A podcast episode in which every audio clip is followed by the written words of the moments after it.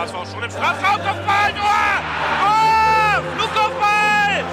Und da ist er endlich drin, 1 zu 0 für den HSV und es ist kein Zufall. Jetzt aber die Szene, Bakary hat ja nicht gewürfen, alleine aufs Tor zu.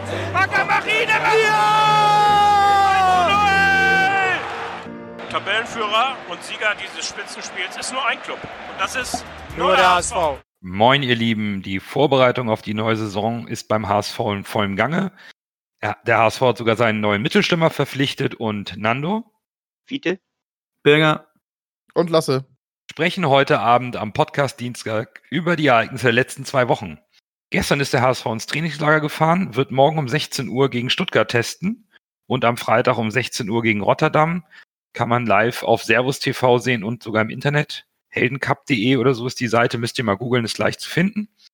Und der HSV hatte gerade zwei Testspiele gegen zwei dänische Vereine, 0 zu 2 verloren gegen Midtjylland und 1 zu 2 gegen Randers.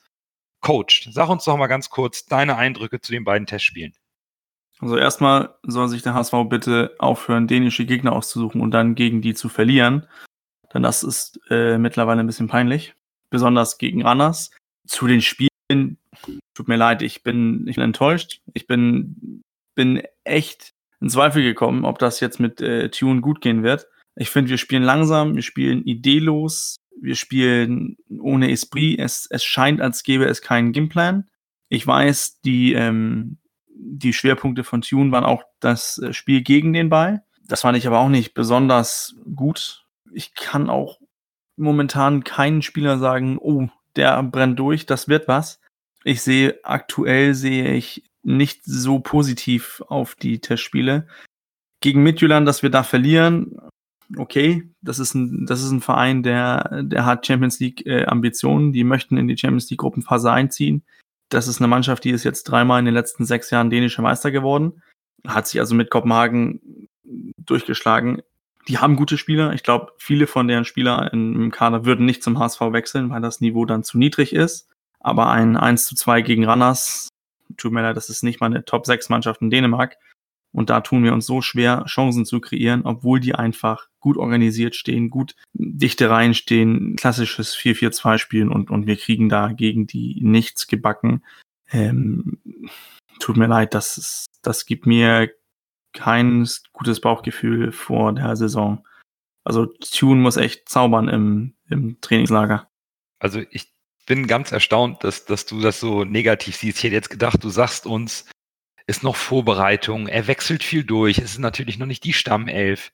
Aber nichtsdestotrotz, ich habe mit Lasse das, das Spiel gegen Randers gesehen und gegen Midtjylland habe ich es nicht gesehen. Ich habe nur Randers gesehen und dachte mir so, das sieht aus wie immer. Wir haben den Ball, schieben den gut hin und her, aber in Strafraum kommen wir nicht. Also da, da fehlte mir schon nach, nach dem, auch wenn es noch mitten im, im Training ist und wir noch drei Wochen, glaube ich, bis zum Pokalspiel haben, mir fehlte schon auch, wenn, wenn, wenn es ein bisschen durchgemixt ist, ein bisschen sehr diese neue Handschrift des Trainers, die angekündigt wurde mit mehr vertikal, mehr Druck, äh, war alles nicht da. Und ich habe äh, im Spiel gegen Ranners zwei, sogar drei Spieler gesehen, die mir auf ungewohnter Position eigentlich ganz gut gefallen haben. Ich fand Onana Innenverteidigung richtig stark. Das hat mir sehr gut gefallen. Dafür, dass der Bursche irgendwie 18 ist und so ein riesiger Schlacks mit 1,95 fand ich den sehr beweglich, sah sehr angenehm aus. Hatte ein bisschen was vom, vom, vom, vom jungen Jerome Boateng, so ein bisschen. Ähm, ist eigentlich Sechser, fand ich aber in der Innenverteidigung echt brauchbar. Opoku hat mir als rechter Verteidiger erst richtig gut gefallen und später auf der Außenbahn auch. Und Amici fand ich ähm, in der ersten Halbzeit als hängende Spitze zu Bobby Wood gar nicht so verkehrt. Der Junge kann auch was mit dem Ball. Aber in Summe, in Summe ja, in Summe, weiß ich nicht, Fiete, mir, mir war es einfach zu wenig. Ja, sehe ich auch so. Also äh, vor allen Dingen, was mich erschreckt hat, war, wie ihr ja auch sagtet, äh, man hatte den Eindruck, äh, es geht so weiter wie im letzte, letzte Saison. Ne? So äh, gemächlich, ohne Tempo und, und pomadig, so pomadig kann man sagen.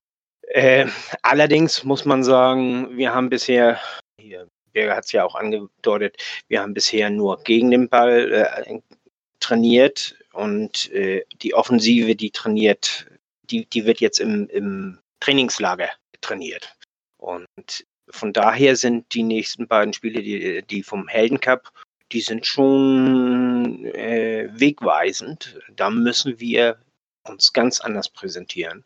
Denn sonst haben wir ein Problem, muss man ganz ehrlich sagen. Sonst haben wir ein echtes Problem. Zu den jungen Spielern nochmal. Onana, Amici und auch Opoku. Dass Opoku kein Rechtsverteidiger ist, das hat man gesehen. Das muss man fairerweise sagen. Er ist eigentlich eher einer, der weiter vorne hingehört und er muss, da müssen wir jetzt für sorgen, bevor er sich das nämlich abgewöhnt, er startet gerne nach vorne und er muss auch gefüttert werden. Das ist ganz wichtig. Er muss äh, gefüttert werden, damit er sich das nicht irgendwann abgewöhnt, äh, nach vorne zu starten und, und äh, diese Läufe zu machen. Und sonst äh, ist er irgendwann mal so weit, dass er sagt, ach, da kommt ja eh kein Ball, was, warum soll ich laufen? Und dann äh, spielen wir ihn eben wieder so pomadig. Und Amici, ja, er hat äh, besser gespielt als auf Außen aber das muss zielstrebiger werden, das muss und, und er braucht noch, äh, noch mehr den, den Blick für, für den Nebenmann und, und um, um auch mal was vorzubereiten. Äh, Onana, Onana hat mir auch sehr gut gefallen für seine 18 Jahre. Das muss man dabei sagen. Für seine 18 Jahre hat er mir sehr gut gefallen. Aber er ist eben erst 18 und äh, wir brauchen eine bessere Leistung. Das, das kann im Laufe der Saison noch kommen. Aber, aber er macht einen guten Eindruck. Aber wie gesagt, er ist erst 18 und äh, er macht noch Fehler. Das ist mir noch nicht genug im Grunde genommen für einen gestandenen Spieler. Für einen 18-Jährigen ist das vollkommen okay. Und er sollte meiner Ansicht nach auch spielen, damit er Spielpraxis kriegt und, und wir müssen ihn auch ranziehen und alles. Aber er ist eben noch kein gestandener Spieler. Also bevor hier irgendwie jemand hoch, ihn hochjubelt und so, äh, da habe ich eben Angst vor. Du meinst den Feeder-Up-Effekt? Ja, so ungefähr. Äh, das ist, der Feeder-Up-Effekt ist nur extrem, aber wir wissen ja, wie das ist. Bei uns in Hamburg weißt du, wenn einer mal ein bisschen was kann, dann wird er gleich hochgejubelt, dann ist er der nächste Superstar und, und so. Da ist er noch weit von entfernt. Aber wie gesagt, er ist ja auch erst 18 und das darf man nicht vergessen. Klar, wir, wir kommen ja auch gleich noch mal auf die Transfers zu sprechen und die Gerüchte. Ähm, da können wir das noch mal diskutieren. Ich, ich, möchte zu den beiden Dänen-Spielen noch mal was sagen. Äh, das äh, Spiel gegen mit Jütland hat mir noch relativ gut gefallen, weil mit Jütland auch ein anderer Gegner war. Der, die spielen Champions League, die sind dänischer Meister, die spielen Champions League und äh, vor allen Dingen, die müssen sich also die spielen Champions League Qualifikation und äh, die müssen sich qualifizieren. Verbessere mich, falls ich falsch liege. Ich meine, äh, Ende dieser Woche geht das los mit der, mit der Qualifikation. Da haben die ihr erstes Spiel. Die sind also in der Vorbereitung anders davor. Das lasse ich mir gefallen. Wo ich wirklich Bedenken habe, das war das Randers-Spiel. Also das, das dürfen wir nicht verlieren. Das ist das Erste. Das, äh, wir dürfen keine zwei Tore kassieren. Wir dürfen kein Tor in letzter Minute kassieren. Es, äh, das, das geht alles nicht. Das ist, wir, müssen, wir müssen wach sein bis zum letzten Augenblick, äh, bis abgepfiffen ist. Nicht bis kurz davor. Also das ist ganz wichtig. Das, das haben wir in der letzten Saison allzu oft gesehen und dass wir dann im letzten Moment noch ein Gegentor kassieren. Alles viel zu pomadig, zu langsam, zu öde. Also das, das macht mir Sorgen, dass das äh, Randers-Spiel, das macht mir Sorgen. Lasse, hast du denn vielleicht noch etwas Positives zum, zum, äh, zu den Testspielen oder bist du auch in Sorge? Defensiv fand ich es tatsächlich ganz okay. Onana hat mir auch sehr gut gefallen. Da sind auf jeden Fall Anlagen vorhanden, das kann man ja direkt erkennen. Er wurde ja von Tune auch oft gelobt. Von daher, das könnte so ein fein Ding sein, dass der unerwartet in Anführungszeichen vielleicht sogar in die Startelf rutscht oder so. Der war ja auch relativ jung, Pfeil, mit dem hat auch keiner gerechnet. Noch weniger als mit Onana. Rein offensiv fand ich das auch zu wenig, aber es, wie gesagt, es ist Vorbereitung. Nur ich muss auch immer sagen, mein Credo ist ja immer, wenn Leute sagen, ja, Vorbereitung sagt nichts aus, sage ich immer, du kannst eine super Vorbereitung spielen und die Saison kann scheiße werden. Die Wahrscheinlichkeit ist aber geringer, als wenn du eine scheiß Vorbereitung spielst und die Saison dann super wird. Wenn du schon in den Testspielen äh, so lala ist, ist die, ist die Häufigkeit, dass es auf einmal im ersten Punktspiel oder in der Saison auf einmal plötzlich super läuft, die Wahrscheinlichkeit sehe ich als deutlich geringer an. Von daher, pff, noch mache ich mir keine großen Sorgen, aber es fällt halt auf, dass es immer gesagt wird, dass der Fußball von Tune halt schneller und vertikaler ist. Und ich sehe uns irgendwie offensiv schwächer als letzte Saison. Obwohl das letzte Saison ja eigentlich immer unsere Stärke war. Das Erarbeiten und Rausspielen von Torchancen. Und das war mir in den Testspielen auch noch nicht konsequent genug. Das ist, das ist ja auch das, was, was Sorge verbreitet. Das Lasse, was da Lasse anspricht. Es ist okay, wir hätten, können auch gegen Midtjylland verlieren, kann auch gegen Ranas verlieren, hätte auch irgendein anderer Verein sein, hätten wir auch verlieren können. Das, was mir die größten Sorgen macht, ist, dass unser Spiel offensiv planlos ist, dass es hin und her geschiebe ist. Und ja, ich weiß, es gibt viele Leute, die sagen, ist nur Vorbereitung, zählt nichts. Aber wenn du nach Vorbereitung schon planlos spielst, du spielst schlecht, du hast keine guten Spielzüge dabei, was ich nicht erkennen, was ich nicht erkannt habe, wieso soll das dann plötzlich gegen Dresden alles funktionieren? Da drin habe, sehe ich meine Sorgen. Und so lange ist jetzt bis zum Pokalspiel gegen Dresden auch nicht mehr. Da muss echt was passieren. Ich bin gespannt, ob das jetzt ein Trainingslager reicht, also gegen Stuttgart und gegen äh, Feyenoord. Das, das werden schon zwei interessante Spiele, die auch wegweisend werden, ob da, ob da jetzt eine Handschrift erkennbar ist. Und ansonsten, was äh, Terodde uns retten echt, Terodde ist, ist den Beinen nicht. Und so aus. Na gut, wenn du schon zu äh, Terodde, Terodde überleiten möchtest, dann sprechen wir über den neuen Stürmer, den HSV verpflichtet hat. Es ist der wahrscheinlich beste Zweitligastürmer der letzten Jahre. Seine Zahlen sind beeindruckend. In den letzten drei Saisons, die in der zweiten Liga gespielt hat, hat er einmal zwei Spiele verpasst, zweimal eins. Tore 25, 25, 29, ist 32, kommt ablösefrei, hat sich finanziell mit dem HSV wohl auch auf einige Einbußen eingelassen, von Köln auch eine Abfindung bekommen, damit die mit seinem fetten Vertrag von der Payroll bekommen. Ja, aber wie du schon richtig sagst, den muss man füttern. Der sagt selber, er ist vorne in der Box. Und für mich ist Terodde so ein Typ, bring den Ball in den Strafraum, der Typ weiß, wo er hinkommt, zieht ihn magisch an, drückt ab, links, rechts, Kopf ist ihm scheißegal, Ball sitzt. Aber dazu müssen wir den Ball auch in den Strafraum bekommen. Und das, puh, ähm, daran sind letztes Jahr auch ähnliche Spielertypen wie ein Lukas Hinterseher gescheitert, dass wir die Bälle nicht so richtig auf die Stürmer bekommen, bekommen haben oder eben auf den Stürmer, auf den Zielspieler, Säulenspieler, wie auch immer. Ähm, Lasse, fang du doch mal an. Deine Meinung zu dem Transfer Simon Terodde? Es gibt verschiedene Sichtweisen auf den Transfer. Wenn man den Transfer auf die Aussagen des HSV fixiert, wo sie sagen, dass sie gerne entwickeln wollen und dass sie gerne auf die Jugend setzen wollen, was ja aber nicht wirklich, ich sag mal, explizit gesagt wurde, sondern das hieß nur, man will die Jugend verpflichten. Und momentan habe ich so ein bisschen das Gefühl, dass man auf die vorhandenen Jugendspieler, die da sind, setzen will, aber die Spieler, die extern dazukommen, eher älteres Kaliber sind oder erfahrener sind, um es mal anders auszudrücken. Und bei Terodde muss ich sagen, wenn man das von der Ansicht aus sieht, ist der, ergibt der Transfer keinen Sinn, aber ich sehe den Transfer eigentlich kom kom nicht komplett positiv, aber überwiegend positiv, weil man muss halt überlegen, du hast es gesagt, es ist der beste Zweitliga-Stürmer der letzten Jahre. Ich würde sogar sagen, von der Jahrzehnte fast. Der letzte, der ungefähr die gleiche Quote hat, ist äh, Sven Demand. Das war 87 äh, bis 2001. Und die anderen, die oben in diesen Listen sind, die haben irgendwann in den 90ern oder 80ern gespielt. Ne?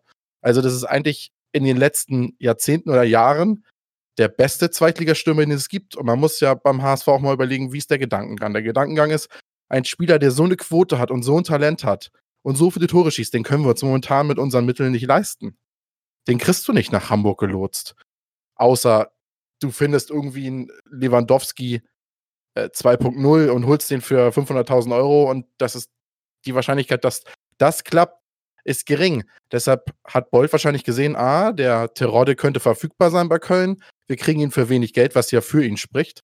Sein Ansporn ist, in der Zweitliga Rekord-Torschützenliste weiter hochzuklettern. Er könnte dieses Jahr, wenn er sich gut anstellt, bis auf den dritten Platz hochklettern, realistisch gesehen. Daher sehe ich den Transfer positiv. Vor allem muss man, wie ich eben schon gesagt habe, mit Wahrscheinlichkeiten argumentieren. Ein Bolt sieht das, sieht das verfügbar, weiß junge Spieler, die eine genauso hohe Wahrscheinlichkeit haben zu treffen, werden wir nicht kriegen. Und dann sieht er, der Rodde ist verfügbar, dann holen wir den, weil für das Geld und ihn überhaupt kriegst du nicht mehr wieder äh, so schnell. Die Gelegenheit wird sich nicht, äh, äh, die darfst du eigentlich nicht verstreichen lassen. Von daher ist Fußball nicht immer nur Fußballromantik, sondern auch eine Sache von Wahrscheinlichkeiten, sage ich jetzt zum dritten Mal. Sieht man auch an den, äh, sieht man ja auch unseren, an unseren Statistiken, an unseren äh, Expected Goals. Und von daher äh, ist das eigentlich das Klügste, was der HSV machen kann, der Terror-Transfer. Das ist eine spannende Sichtweise. Ich halt mal mit ein paar Punkten dagegen, wenn ich darf. Ja, klar.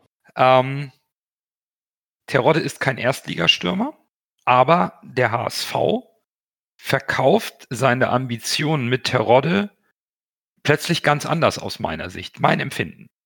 Erst hieß es, wir holen mit Tune einen Trainer, der was aufbauen soll.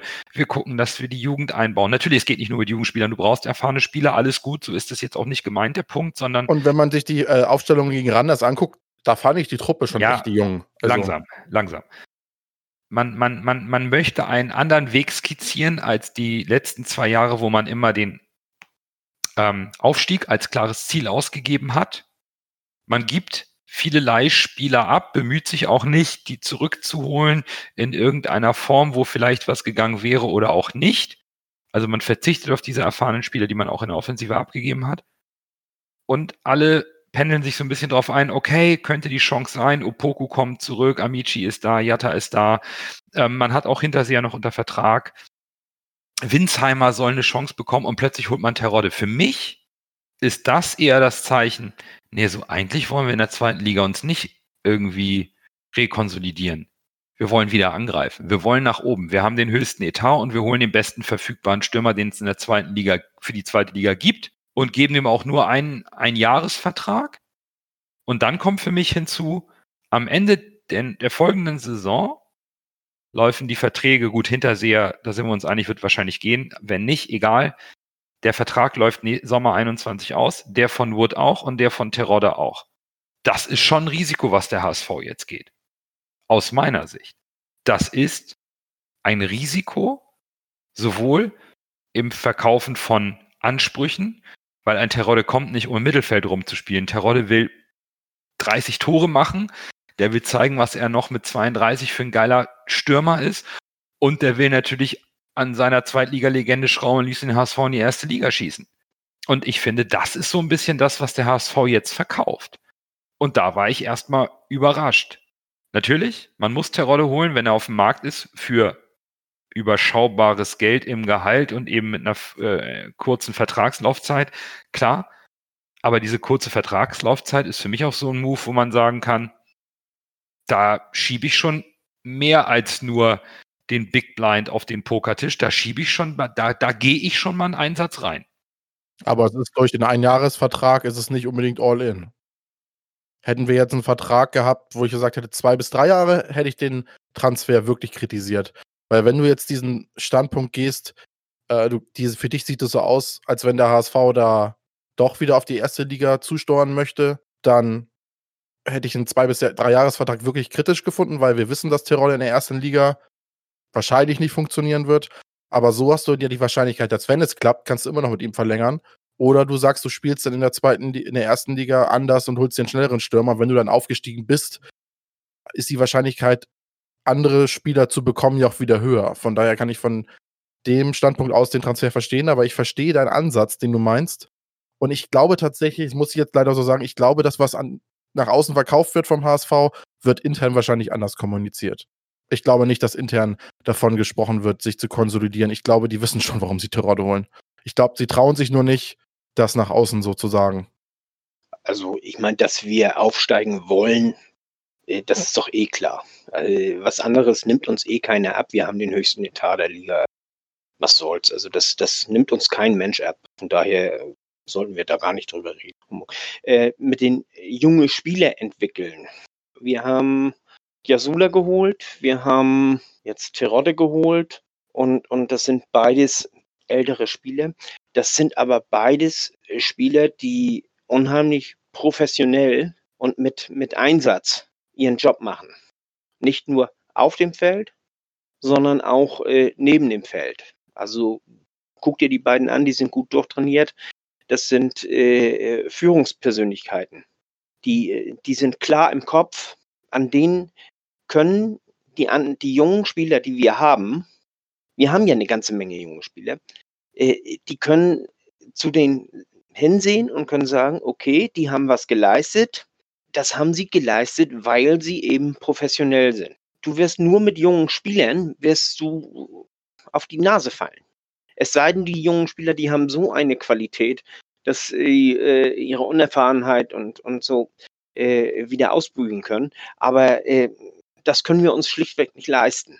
Also die Spieler, die wir haben, die müssen sich gut entwickeln und das geht nur, wenn sie auch äh, ein Gerüst haben, an dem sie, an dem sie arbeiten können, an dem sie sich, sich hocharbeiten können, an dem sie dann auch mal den einen oder anderen Fehler machen, den Jasula dann hinten ausbügelt. Einen jungen Stürmer, rein Mittelstürmer haben wir eh nicht in unseren Reihen, außer äh, Winsheimer. Da können wir dann ja auch ruhig einen Terror da holen. Also äh, der nimmt ja nie, keinem jungen Spieler den Platz weg. Äh, wir müssten einen jungen Spieler erst holen, ein junger Spieler, ein junges Talent, in der, äh, also das, das wird höchstens als Laie gehen. Also anders, anders geht es überhaupt nicht. Und äh, bei Terodde wissen wir, was, was er äh, bringt.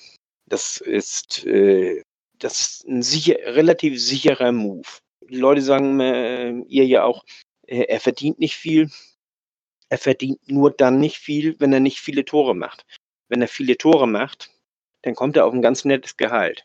Aber macht dann ja auch nichts, weil dann hat er eben die Tore gemacht, dann haben wir unseren Erfolg. Also von daher äh, sehe ich da auch nicht das Problem. Also ich befürworte diesen Transfer auf der ganzen Ebene, weil er, wie gesagt, er ist äh, einer, der über Jahre hinweg gezeigt hat, dass er diese Leistung bringt.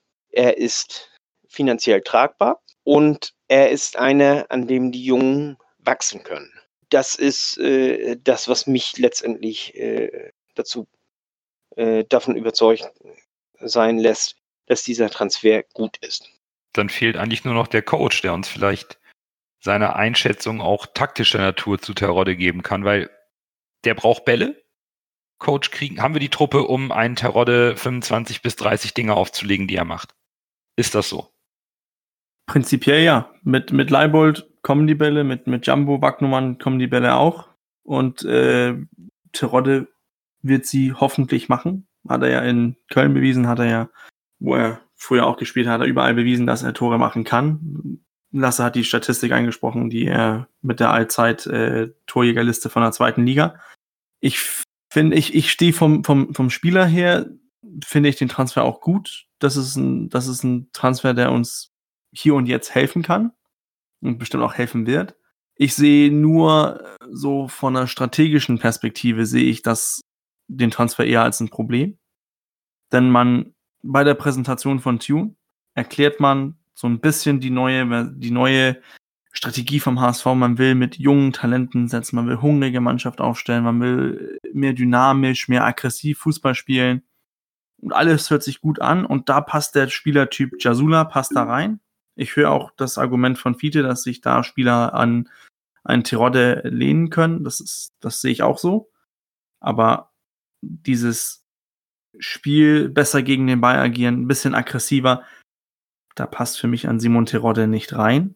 Und es macht so ein bisschen den Eindruck, das war ein Spieler, der da, so ein bisschen Football Manager, so, so, oh, der ist jetzt ablösefrei, den kann ich holen. Passt zwar nicht rein, aber ist gut und, und macht bestimmt seine Buden die Wahrscheinlichkeit, das Risiko gehe ich ein, den nehme ich. Aber das zeigt mir auch, dass man von, von diesem neuen Weg, diese, diese neue Strategie, die ist nicht, von, von meiner Augen ganz hart gesagt, jetzt so direkt durchdacht. Man glaubt nicht genug daran, dass man einen anderen Typ oder einen anderen Spieler hätte holen können, der dieselbe Tore machen hätte können, wie ein Terodde das mit höherer Wahrscheinlichkeit machen wird.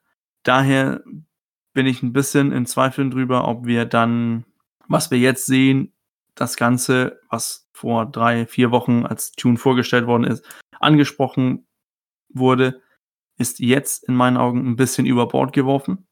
Und das gibt mir so ein bisschen Bedenken, dass wir wiederum einfach krampfartig versuchen wollen, in die erste Liga zurückzukommen, denn da ist der HSV zu Hause, das ist der große HSV. Das macht mir so ein bisschen Gedanken, dass man, dass man diese Strategie so schnell wieder abweicht, weil ein Spieler wie Simon Terodde plötzlich verfügbar ist. Sportlicher Natur von hier und jetzt verstehe ich den Transfer auch. Ich verstehe auch, wieso man das, den Transfer, wie, wie Lasse auch sagt, machen muss. Aber auf der anderen Seite diese, diese strategische Vorlage, die gegeben wurde vor nicht allzu langer Zeit.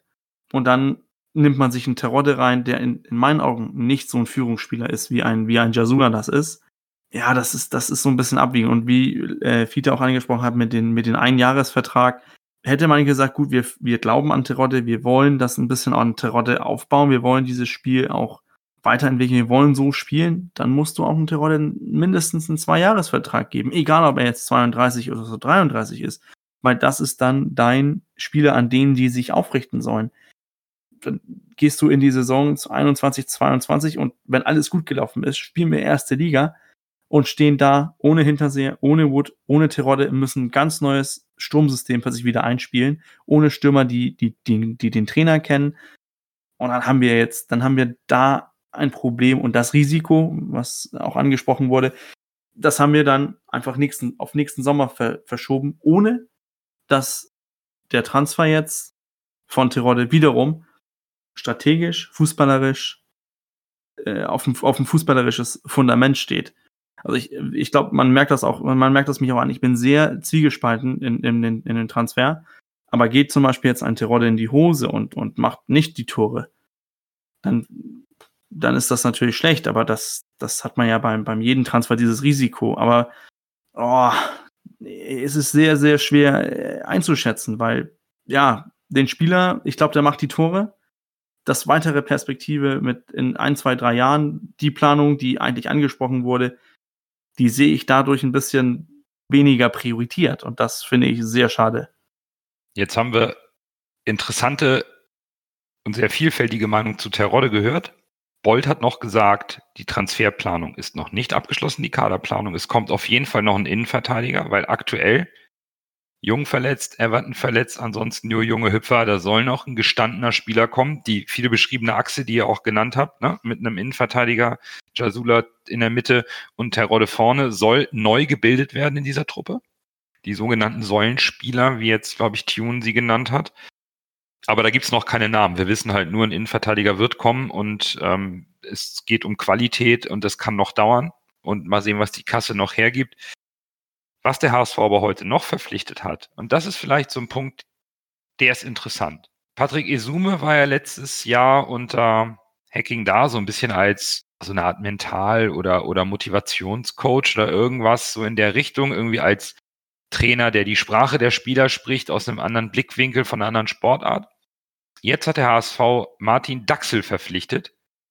Seine Titel, seine Berufsbezeichnung ist wohl Potenzialtrainer, drei Jahre beim, äh, bei Paderborn diesen Aufstieg von Paderborn wohl auch mitgestaltet, eben als ähm, mentaler Coach, der wohl so diese Persönlichkeitstrainer wurde bei Paderborn aufgrund von Corona zwar, äh, zwar ähm, Sparzwängen nicht weiter verlängert. Und äh, wir haben äh, in unseren Podcast-Folgen immer mal wieder über genau so eine Komponente der Sportpsychologie gesprochen. Jetzt haben wir einen einen ausgebildeten, erfahrenen Mann, 60 Jahre ist er alt. Was haltet ihr denn davon? Ja, allerbest. Finde ich gut. Und ich finde vor allem, ich will Patrick Isume jetzt da nicht zu nahe treten, aber bei dem neuen Mann habe ich irgendwie das Gefühl, da steckt irgendwie mehr hinter. Patrick Isume ist auch ein guter Typ. Ich finde ihn auch super sympathisch, aber ich weiß jetzt nicht, ob das, was er machen sollte, ob das wirklich seine Kernkompetenz war. Und bei dem Daxel, oder wie auch heißt, äh, ist das ja aufgrund seines, seiner, seiner Erfahrung, seiner Berufserfahrung, seine, seines bisherigen äh, Portfolios und Weges äh, ist das ja unbestritten. Und Paderborn, ich meine, die sind von der dritten bis in die erste durchmarschiert. Äh, scheint, scheint, scheint da was zu können, ne? Ja, seine Aufgabe ist, so hat er bei Paderborn das beschrieben, Optimierung von Leistungspotenzial, also wie Stärkung von Persönlichkeit und Individualität, Reflexionscoach war auch der einzige in der Bundesliga bei Paderborn. Also nur Paderborn hat das so auch bewusst eingesetzt, hatte ihn mit auf der Bank sitzen und äh, er hat dann so Beispiele gebracht, wie ähm, als bestes Beispiel äh, Dinge, diese, dieses Frustpotenzial zu minimieren. Vor der Saison strahlen alle auf dem Mannschaftsfoto, alle rechnen sich Chancen aus auf den Kader, Stammplatz, auf Einsatzzeiten und dann geht es irgendwann los kein Stammplatz, nur Ersatz oder gar nicht im Kader. Und dann besteht die Gefahr, dass die Spieler eben die gute Laune verlieren, den Fokus und schnell so einen Groll gegen den Trainer entwickeln, sich ungerecht behandelt fühlen oder sich sogar hängen lassen. Und er ist wohl jemand, der über diese psychologische Schiene versucht, daraus den Spielern zu verklickern, dass das äh, eine Chance ist und sie da nur rauskommen, wenn sie fokussiert und positiv bleiben. Also Sportpsychologe Light, also wenn man gemein sein möchte. Genau, es geht in, in, in die Richtung Sportpsychologie, Mentalcoach, äh, personal, pers persönlich auf die Spieler eingehen. Warum lassen sie die Schultern hängen? Warum halten sie den Kopf nicht oben, äh, auch wenn sie nicht spielen?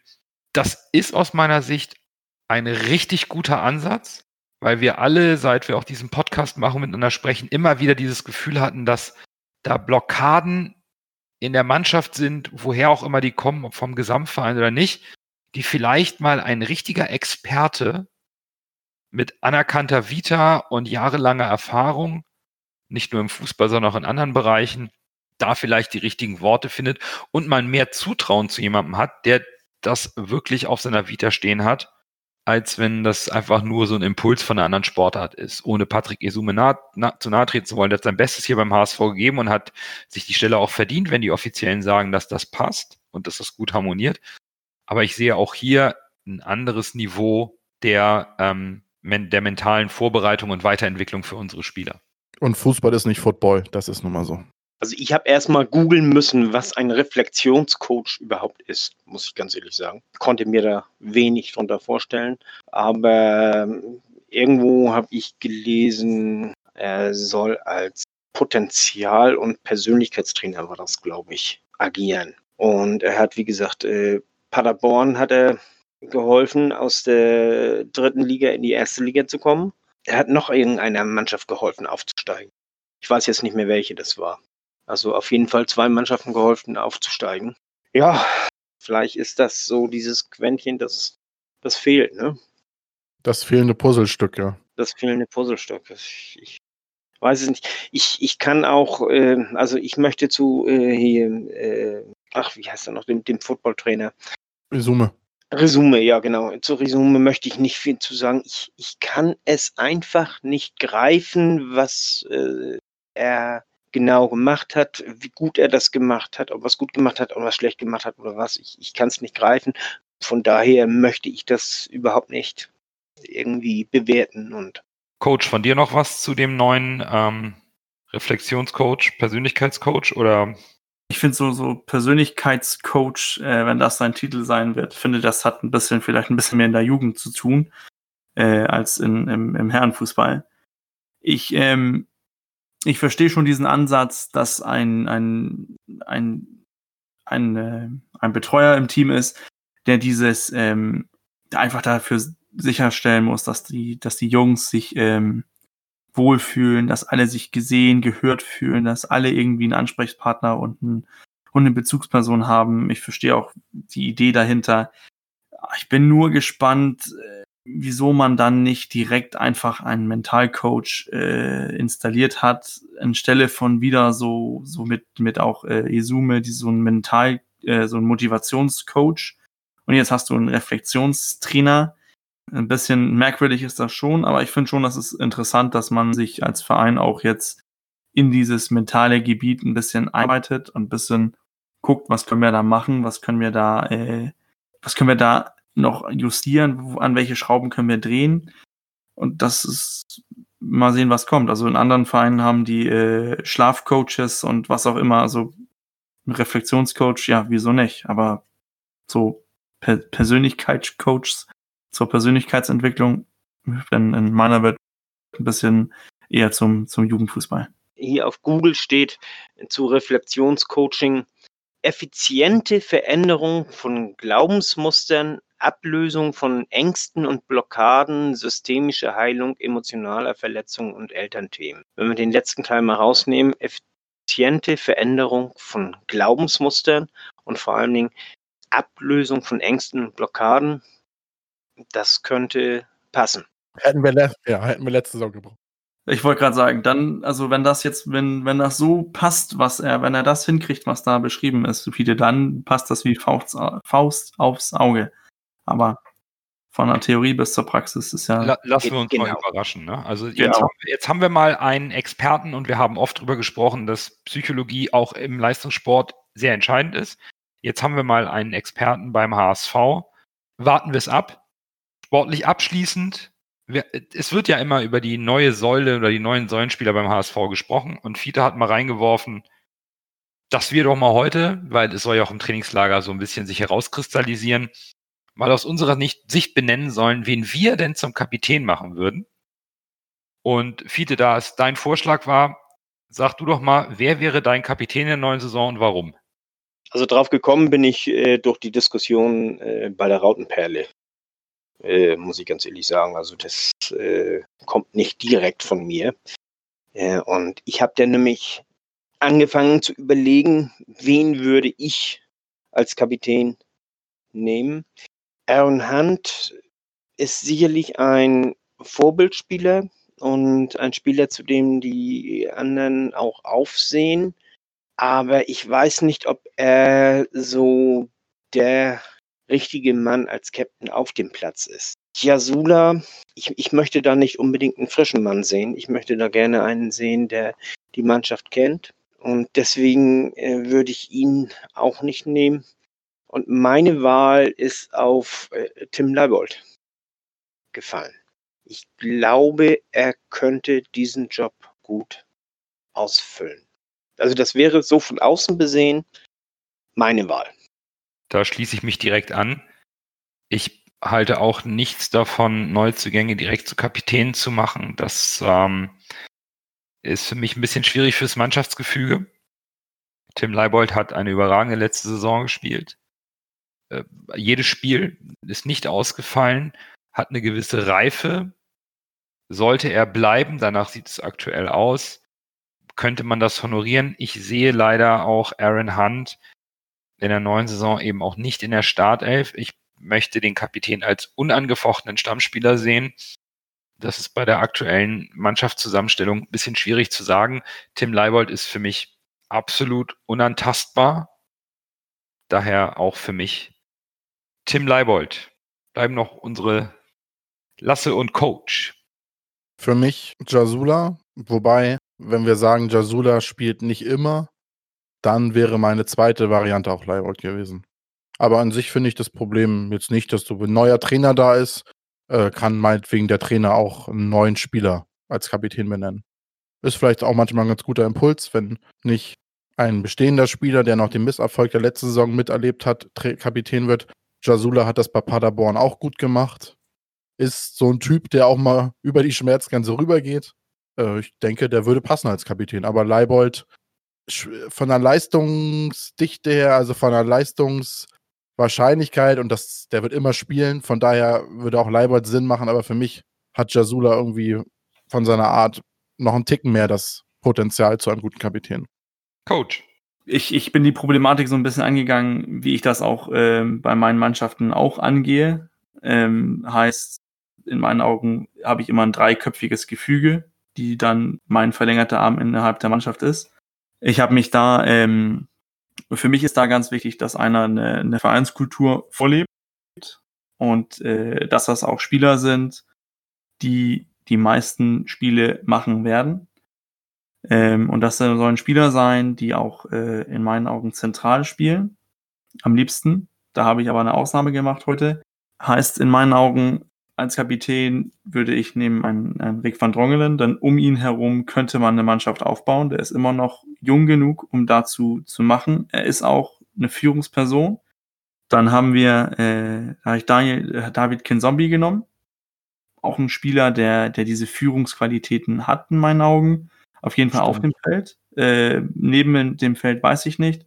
Und dann stimme ich euch auch zu mit äh, Tim Leibold, wegen seiner, seiner ruhigen Art und auch einfach konstante Leistung, dass, dass die Mitspieler auch wissen, okay, zu Not immer den Ball einfach zum Captain geben und der macht das schon irgendwie. Ähm, so sehe ich das. Also Jasula hatte ich mir auch überlegt, aber Jasula kommt von ein anderes Umfeld und von, von einer ganz anderen Mannschaft, einer ganz anderen Erwartungshaltung von, aus Paderborn und ist soll dann plötzlich Kapitän werden beim, beim HSV, was eine ganz andere Atmosphäre, Umfeld, eine ganz andere Nummer ist. Ich glaube, das ist, ähm, das wird zu viel. Ich glaube, der soll sich einfach auf sein, auf sein Spiel erstmal konzentrieren. Und um ihn herum sehe ich auch nicht, dass man diese Mannschaft für, für weitere Jahre äh, aufbauen kann. Deswegen habe ich ihn so ein bisschen disqualifiziert. Aaron Hunt ist für mich äh, ganz raus, weil er sein Ruf ist einfach, oder sein Ruf, das ist sich auch so gewaltig an, aber ich glaube, die Kapitänsbände hat ihn eher gehemmt, als ihn ge befördert. Zu Van Drongelen möchte ich noch sagen, äh, der fällt ja erstmal mindestens die halbe Saison ab. Ne? Das, das ist mir auch klar. Ich, ich, ich denke auch nicht, dass man ihn so als Kapitän wählen kann, aber ich, aber ich meine, in, in mein so dreiköpfiges Gefüge würde er schon reinpassen. Auch weil er als von, von Person aus. Ich glaube, der ist, der ist in der Kabine wohlgesehen. Der geht auch voran. Ich fand auch, dass äh, zum Beispiel das Testspiel gegen äh, Rostock, wo er auch im Stadion war, war auch mitgebrüllt hat. Ich glaube, das, das zeigt schon, dass es einer, der, der, der will pushen, der will dabei sein, der will ein Teil davon sein. Also ich sehe ihn als Leader auch, auch auf, außerhalb des Platzes. Gut, aber wir müssen ja jetzt auch nicht über die Entscheidung Einzelner diskutieren. Ich glaube, jeder hat so seine Begründung gegeben. Und jetzt haben wir auch schon, obwohl es so wenig Sportliches gab, eine Dreiviertelstunde sportliche Diskussion gehabt und wir haben noch ein spannendes Thema. Ähm, die Vereinspolitik beim HSV schläft einfach nicht. Und da wir immer noch keinen Hauptsponsor haben, keinen Stadionnamen, verkauft oder in irgendeiner Form Einnahmen dadurch, fehlt uns immer noch ein bisschen Kohle. Jetzt kam heute der Artikel raus, der NDR sagt, die aktuelle, die abgelaufene Saison, 8 Millionen Minus wird passen. Das war prognostiziert, auch mit Corona fehlenden Zuschauereinnahmen. Aber in der neuen Saison könnte es auf 30 hochgehen. 30 Millionen Euro Verlust. Ist jetzt mal eine Hausmarke, hatten wir so noch nie. Und dann gibt es natürlich die Diskussion rund um das Interview von Frank Wettstein, unserem Finanzvorstand, der gesagt hat, wenn wir in die Lage kommen, das hat er vor Anfang August gesagt, das ist schon ein paar Wochen her, wenn wir in die Lage kommen, dass unser Eigenkapital pandemiebedingt aufgezehrt wird, dann müssen wir uns nach Alternativlösungen umschauen und neue Investoren werden dann genauso ein möglicher Lösungsansatz wie die Möglichkeit, dass schon vorhandene Investoren ihre Anteile aufstocken. Hm. Jetzt haben wir nur noch 1, irgendwas Prozent an Anteilen zu verkaufen. Bei 24,9 ist Standsatzung erstmal Schluss. Das ist der Stand. Es hat sich eine neue es gibt Bewerber für die neu zu wählende oder für die zu wählende Abteilungsleitung Supporters Club. Aktuell ja Timo Horn mit seinen Leuten und im September wird neu gewählt. Und ähm, Frese und Bieberstein, so heißen die beiden, haben wohl ihre Kandidatur für die Position, für die frei zu werdende Position bekannt gegeben, auch unter der Prämisse, die 24,9% Regelung darf nicht fallen. Das sage ich ganz persönlich, das ist Entscheidung der Mitglieder bei der Mitgliederversammlung. Wenn die Mitglieder das sagen, ja, wenn nicht, nein. Aber für uns ist es natürlich diskutabel hier in der Runde, denn ähm, es werden jetzt schon Wettsteins Interview, NDR 30 Millionen Verlust. Da wird schon dran gerüttelt an Meinungsmacherei, oder nicht? Ja, auf jeden Fall. Ich meine, das ist, äh, Wettstein möchte gerne verkaufen, deswegen platziert er das Thema schon mal um, um äh, die Leute äh, dafür, äh, dass sie sich äh, an den Gedanken gewöhnen. Und äh, auf der anderen Seite, die Gegenseite äh, positioniert sich auch, versucht in den über den SC, über den Supporters Club, eine zusätzliche Macht zu kriegen, was mir persönlich so ein bisschen sauer aufstößt, muss ich ganz ehrlich sagen. Denn Bieberstein und äh, Fräse. Ja, ja, äh, Fräse, äh, äh, meine ich nicht, äh, die haben als Unterstützer die Castaways. Und Castaways ist die Nachfolgeorganisation äh, der Chosen Few. Und für mich haben die Chosen Few ja letztendlich den letzten richtigen Supporters Club, also der, der noch äh, vor der Ausgliederung, äh, der auch den, den SC äh, mit Gewalt an die Wand gefahren hat, äh, zu verantworten. Äh, Bieberstein war Teil dieses SC und die haben äh, in den letzten Monaten ihres äh, ihrer Amtszeit gar nichts mehr gemacht. Die haben äh, so richtig dem, dem SC richtig Schaden zugefügt. Die haben keine vernünftige Übergabe an, an den Nachfolger gemacht. Und äh, das stößt mir sehr sauer auf, ganz ehrlich sagen. Timo hat meiner Ansicht nach eine gute Arbeit geleistet, hat viel dafür getan, dass äh, sich die Reihen wieder so ein bisschen kitten, dass sich die Gräben schließen. Ich bin mit ihm lang nicht immer einer Meinung, aber mit ihm kann man diskutieren. Und ihn kann man äh, unter Umständen auch mal überzeugen. Mitunter überzeugt er mich. Das, das, das ist eine, eine in, in vielen Fällen eine offene Diskussion und äh, so soll es auch sein. Und, und also die, äh, diese äh, neue Gruppierung, also es stößt mir sauer auf, muss ich ganz ehrlich sagen. Nichtsdestotrotz bin auch ich nicht begeistert von Anteilsverkäufen, will ich ganz ehrlich sagen. Also das, das dass Kühne mit den Anteilen nicht umgehen kann, das wissen wir. Das haben wir erlebt. Und äh, wer das sonst machen sollte und, und vor allen Dingen, wenn erstmal äh, die Tür geöffnet ist, gibt es kein Zurück mehr. Ne? Wenn die, die 24,9 gebrochen sind, dann, dann äh, äh, bleiben wir bei Mehranteilen und dann haben wir nicht mehr alles in, in voller eigener Hand. Und, und auf der anderen Seite sehe ich schon, dass wir irgendwo auch das Geld brauchen. Und da muss irgendwo, im Grunde genommen sind wir zum Erfolg verdammt. Und zwar müssen wir auch aufsteigen, denn unsere, unsere äh, Fernsehgelder, die werden ja auch weniger. Ne? Wir werden immer mehr zum Zweitligisten und Zweitligisten kriegen nicht so viel Geld wie Erstligisten. Wir haben ja immer noch von dieser Fünfjahresregelung profitiert.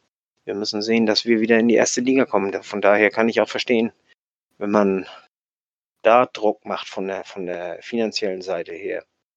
Also, das ist ein schwieriges Thema.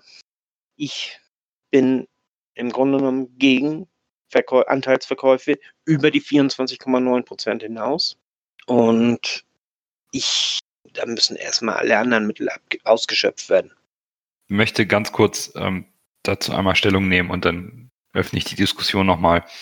Ähm, wer wofür im SC steht oder was, ist mir prinzipiell egal, weil ähm, die Mitgliederversammlung entscheidet ganz äh, nüchtern. Und wenn es dazu kommt, dass dieser Punkt auf der Agenda steht, werden genug Leute da sind. Es wird auch wieder heiß hergehen. Ähm, was mir nicht passt, ist, ähm, für eine Abteilungsleitung ehrenamtlich anzutreten mit der Prämisse, unter uns gibt's keine 24,9. Das ist alte HSV-Politik, die nicht mehr zeitgemäß ist, die nicht mehr passt und das lehne ich ab so ein Grabenkampf, weil ähm, auch die aktuelle Abteilungsleitung des Supporters Club schreit ja nicht, wir müssen verkaufen, sondern das ist dann am Ende eine offene Diskussion, die die Mitglieder dann selber mit ihrer Stimme entscheiden. Um mal für mich dieses Thema SC abzuschließen, es gehört halt mit dazu, weil das, weil das mit aufkam. Wir haben noch 1,1 Prozent an freien Anteilswerten zu verkaufen. Kann der HSV gerne machen, wenn er der Meinung ist, noch die letzten 1,1 Prozent zu verkaufen, aber für welchen Preis? Wir haben, als wir damals ausgegliedert haben, den HSV alle bewertet wie ich nicht mal sonderlich hoch, aber der hätte es richtig Kohle geben können. Das war so gewünscht. Am Ende gab es einen Interessenten, das war Klaus Michael Kühne, der hat den Preis gedrückt und wir haben die Anteile, die wir jetzt verkauft haben, verramscht. Zu einer, zu einer Situation, wo wir in der ersten Bundesliga waren. Jetzt sind wir in der zweiten Liga. Was sind die Anteile jetzt wert? Nichts. Ich sag's mal so, wie ich das auch konkret empfinde die Anteile sind jetzt nichts wert. Und wenn wir jetzt auch noch anfangen und sagen, ach komm, wenn die nichts wert sind, dann verkaufen wir doch alle, die gehen, also sprich 49, dann kriegen wir noch weniger als nichts. und können, wenn wir uns irgendwann mal wieder so auf die Beine gestellt haben, dass dieser Verein in der ersten Liga gesund ist, überhaupt nicht das Geld generieren, wofür die Anteile eigentlich gedacht waren.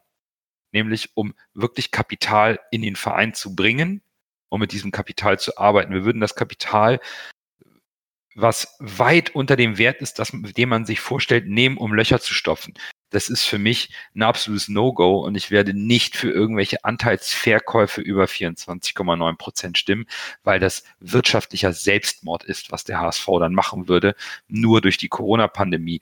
Und da muss ein hochbezahlter Experte wie Frank Wettstein einfach mal in der Lage sein, andere Mittel zu finden, wie zum Beispiel Sponsoren und so weiter und so fort. Geht ja noch weiter mit der Renovierung des Stadions für die M24. Wenn die Stadt Hamburg nicht mitmacht, ja dann, dann haben wir ein Problem, dann können wir vielleicht nicht in unserem Stadion die EM spielen, weil wir das Geld gerade nicht haben.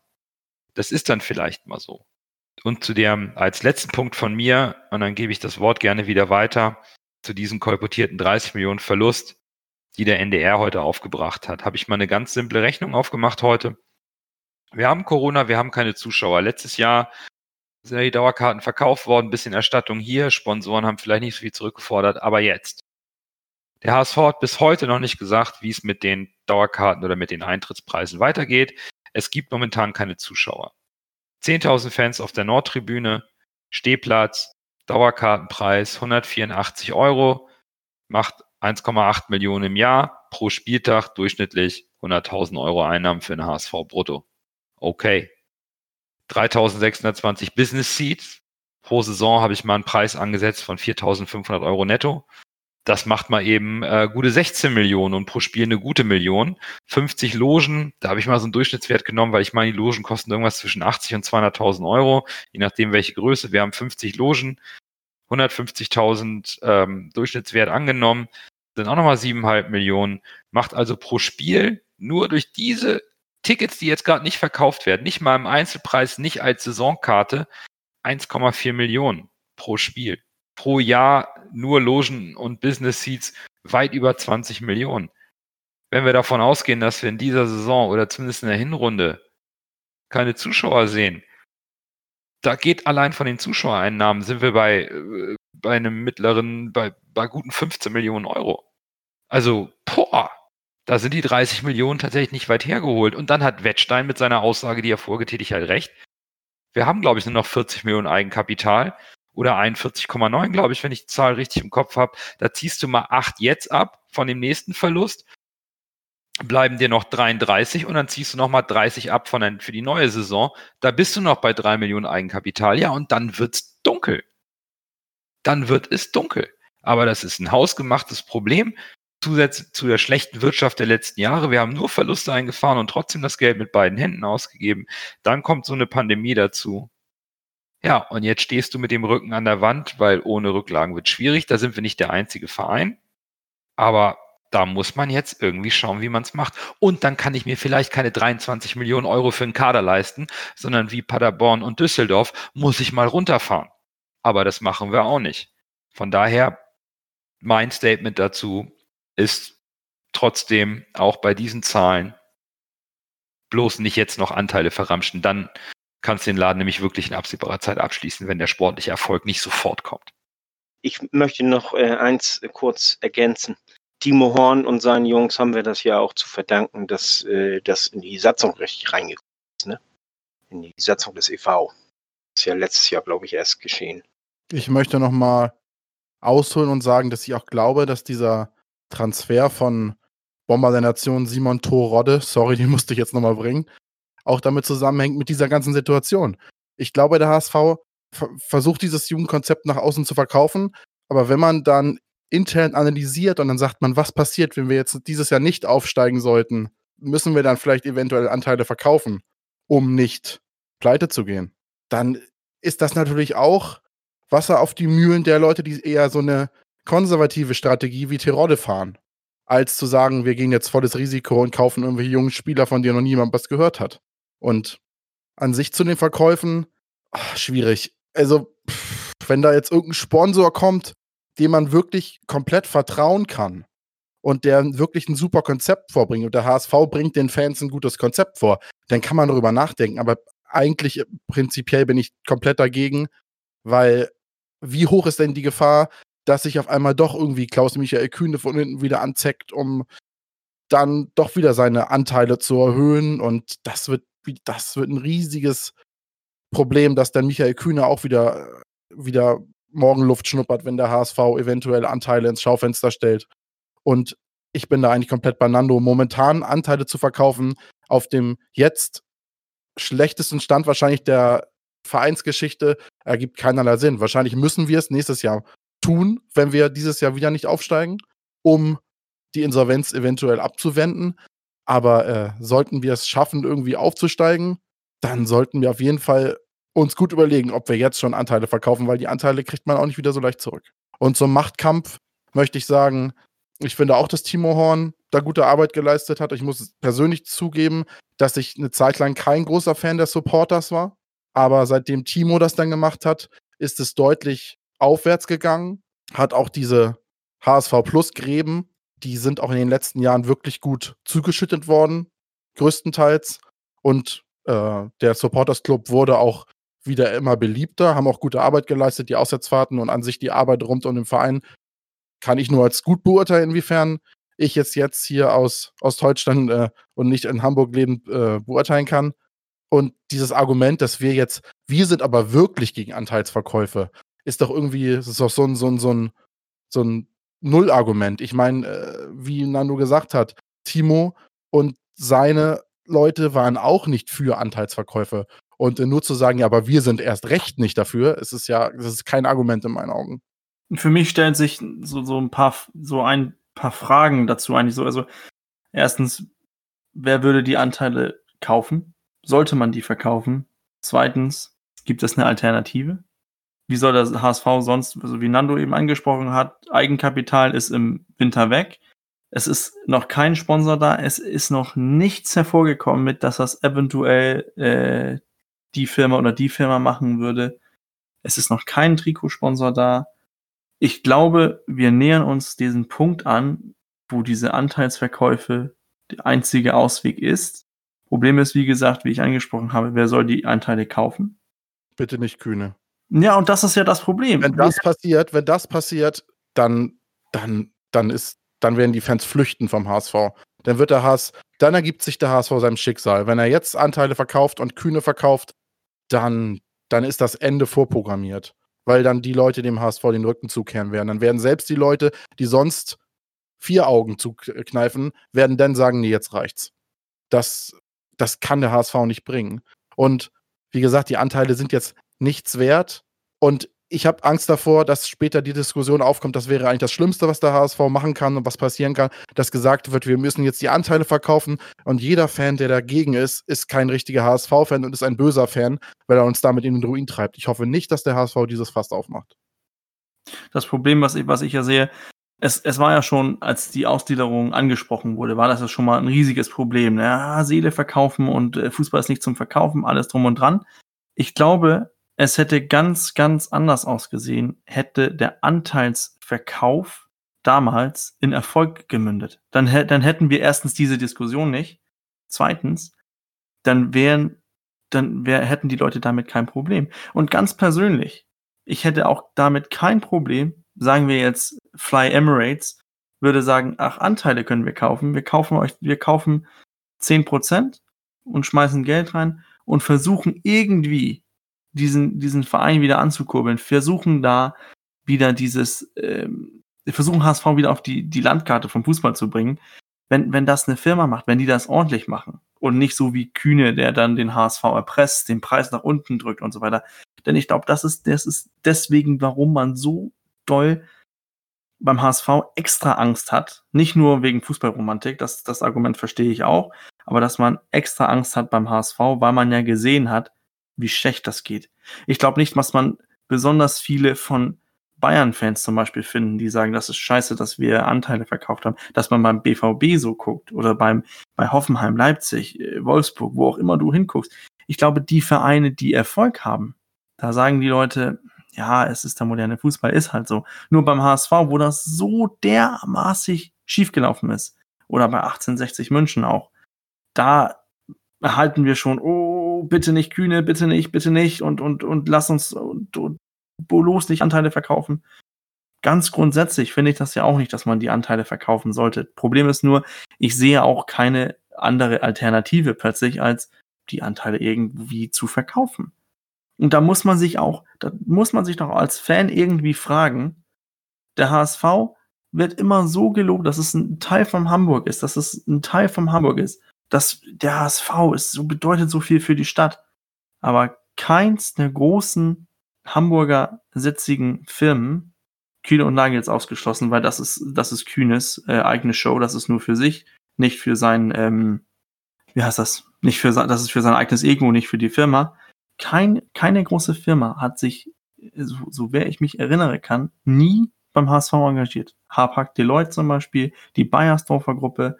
Ich, ich verstehe nicht, wieso diese Firmen, die ja auch irgendwie sich dadurch promovieren können, dass wir als strategischer Partner beim HSV einsteigen, als Sponsor reingehen, als wir kaufen das den, Sponsor, den, den Stadionnamen und sich da irgendwie promovieren und sagen, wir sind Hamburg. Ich, ich verstehe nicht, wie, wie schlecht muss es da gelaufen sein? Wie, wie wie, wie groß müssen die Eitelkeiten gewesen sein, dass man in mehreren Jahren nicht davon gehört hat, dass einige von diesen Firmen diese, diesen Kontakt gesucht haben. Ich, ich, ich, ich verstehe das ganz ehrlich nicht. Um es mit den Worten von Thorsten Fink zu sagen, vielleicht sind wir, oder äh, die Tor Worte von Thorsten Fink ein bisschen abzuwandeln, wir sind einfach nicht mehr die geilste Braut auf dem Markt. Und waren es vielleicht auch nicht. Ich glaube, es hat zwei Faktoren damals, als die Ausgliederungen HSV Plus frisch waren, habe ich es auch nicht verstanden, warum da tatsächlich nur Kühne um die Ecke kam. Mittlerweile liegt es, glaube ich, daran, dass Kühne da ist. Ich glaube, keiner möchte Kühne als weiteren Anteilseigner mit ihm dann irgendwie später irgendwie diskutieren und streiten, weil die genau wissen, wie Herr Kühne tickt. Und dass das ein schwieriger Charakter ist, und mit dem möchte keiner Geschäfte machen, weil sie wahrscheinlich wissen, da ziehen wir sowieso den kürzeren, weil das so ein Dickkopf ist, wie, wie ich ihn jetzt von außen einschätze. Äh, das, das will sich, glaube ich, keiner antun. Warum es damals, warum damals keine großen Firmen kamen, die so im HSV eingestiegen sind, das frage ich mich bis heute. Das kann ich dir nicht beantworten. Aber man muss doch mit Kühne keine Geschäfte machen. Wenn man Anteile beim HSV kauft, hat man eigentlich mit dem operativen Geschäft nichts zu tun. Das sollten wir vielleicht auch noch mal ein bisschen differenzieren. Ähm, das Problem ist halt, Kühne ist äh, sehr laut in der Presse, keine Frage. Und vielleicht möchte man mit seinem Unternehmen nicht noch mit dabei sein, weil Kühne genau, richtig, immer, das meinte ich damit auch. Das, na, ne, aber Geschäfte macht man nicht mit Kühne, sondern Nein. man kauft Anteile vom HSV, aber hat keinerlei operativen Zugriff. Das müssen wir auch nochmal betonen. Auf der anderen Seite, selbst wenn Kühne seine Anteile abgibt, der HSV hat nichts davon, weil die Anteile gehen dann, das Geld geht an Kühne und die Anteile gehen an den nächsten Anteilseigner. Genau. Also nur um nochmal die Gefahr Anteilsverkäufe. Ne? Wenn wir sie weggeben, sind sie weg. Wir müssten sie von dem Anteilseigner zurückkaufen, um sie an den nächst meistbietenden wieder zu verkaufen. Das ist jetzt echt nicht Punkt. Ja, andere Finanzierungsmöglichkeiten. Hey, Schalke hat sich eine, ich glaube, eine KfW-Bürgschaft geholt. Wenn ich mich nicht irre, oder irgendeine Staatsanleihe. Vielleicht müssen wir noch eine Fananleihe machen. Whatever. Aber Anteile zu verramschen, die, die eigentlich eigentlich äh, äh, das Gold sein sollten, was wir durch den ähm, durch die Ausgliederung äh, schürfen wollten und erstmal auf die Bank legen wollten und dann alles nur genutzt haben, um die Liquiditätslöcher zu stopfen. Sorry, da bin ich raus. Da bin ich, da bin ich, wie gesagt, komplett raus. Jetzt sind die Anteile nichts wert. Ich meine, dann mach Crowdfunding, was auch immer. Hey, Wettstand ist ein angeblicher Experte. Das muss für mehr reichen als nur für Bilanztricks legale Bilanztricks. Und das muss einfach, holt einen Hauptsponsor, macht was mit dem Stadionnamen, seht zu, dass ihr die Kosten runterfahrt im Profibereich und nicht irgendwie mit doppelt so hohem Etat wie der Rest rumlauft.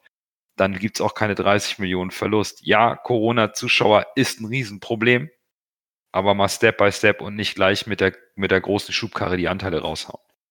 Ja, da ist das Gold der Anteile momentan so ein bisschen so zum Notgroschen geworden, ne? Gibt es das irgendwo, ich, ich habe es nicht äh, weiterverfolgt, gibt es irgendwo eine Wertschätzung, wie, wie teuer sind die, wie, wie, wie wertschätzt man die letzten Anteile, die jetzt eventuell zum Verkauf gehen könnten? Ja, ich will nichts Falsches sagen, aber du schätzt halt das Unternehmen, den Wert des Unternehmens und dann eben von den 100 Prozent eben so und so X, das forderst du, ne? Ja, geht und, das, und, okay, der potenzielle, und der potenzielle Käufer sagt dann, ihr seid aber nicht so viel wert. Das Thema war nämlich mit Kühne so, der HSV hat sich höher bewertet als Kühne dann äh, der Meinung war, dass das legitim ist und hin und her. So, bei Bayern München zahlt sie halt mal eben, weiß ich nicht, 100 Millionen für 9 Prozent. Oder was auch immer. Und beim HSV zahlt sie halt, äh, keine Ahnung, ein paar Millionen für, für 10 Prozent. Ist ganz schwierig, ist auch nicht Thema, ist auch Verhandlungssache. Wenn du jemanden findest, der sagt, für die 1 Prozent gebe ich dir 50 Millionen, dann ist das so. Das hätte Kühne halt mal machen können, aber Kühne hat damals schon knallhart verhandelt und wollte so wenig wie möglich für die Anteile bezahlen. Und der HSV brauchte das Geld und jetzt ist es wieder so und deswegen werden die Anteile noch billiger. Ist für mich der absolut falsche Ansatz. Ist aber ein schwieriges Thema. Es ist aber aktuell und wir müssen uns, glaube ich, damit im Laufe der Zeit beschäftigen, denn bis Ende Oktober gibt es erstmal keine Zuschauer. Das heißt, uns gehen pro Spiel mit, mit restlichem Umsatz irgendwie zwei Millionen pro Spiel flöten oder 1,5. Das ist einfach brutal. vielleicht sollte man das, und das ist ganz, ganz weit ausgeholt, und ich sehr, sehr positiv und optimistisch gedacht, vielleicht sollte man diesen niedrigen Wert vom, von den Vereinen jetzt, die Anteile, vielleicht könnte das ja auch die Chance sein, dass man sagt, vielleicht gibt es ja irgendwo in, in äh, Amerika oder in Asien eine, eine Investitionsgesellschaft, die sagt, ey, da ist ein ehemaliger Top-Verein, da können wir einsteigen für wenig Geld und können das da aufbauen mit irgendeiner Strategie, mit irgendeiner eine Strategie, ja, mit irgendwie Strategie, dass man sagt, ey, wenn, wenn Red Bull das machen können, dann kann äh, Carlsberg das auch machen oder was auch immer. Das ist das, das, der, das Entry-Level, die, die, die Kosten, um jetzt beim HSV einzusteigen, sind auch niedriger, was es vielleicht attraktiver macht für einige Investoren. Ich, ich weiß es nicht. Das ist ganz, ganz weit hergegriffen und ganz, ganz optimistisch. Ich glaube es leider nicht, weil Störfeuer Klaus-Michael Kühne da ist. Und solange er da ist, werden wir dieses Problem haben. Aber kauft jemand seine Anteile ab, ich glaube, dann könnte es auch besser gehen. Jemand bitte den Eurojackpot gewinnen und Kühnes Anteile kaufen. So, wollen wir das Thema damit erstmal abschließen für heute. Ohne Widerspruch würde ich sagen, dann haben wir für heute mal deutlich über eine Stunde aufgenommen. Die längste Folge seit langem, aber es waren spannende Themen. In drei Wochen geht der Pokal los. Eine Woche später startet die Liga. Wir schauen mal, was im Trainingslager passiert. Die beiden Testspiele stehen an. Und dann freuen wir uns auf den nächsten Podcast Dienstag mit euch. Und bis dahin, nur, der, HSV.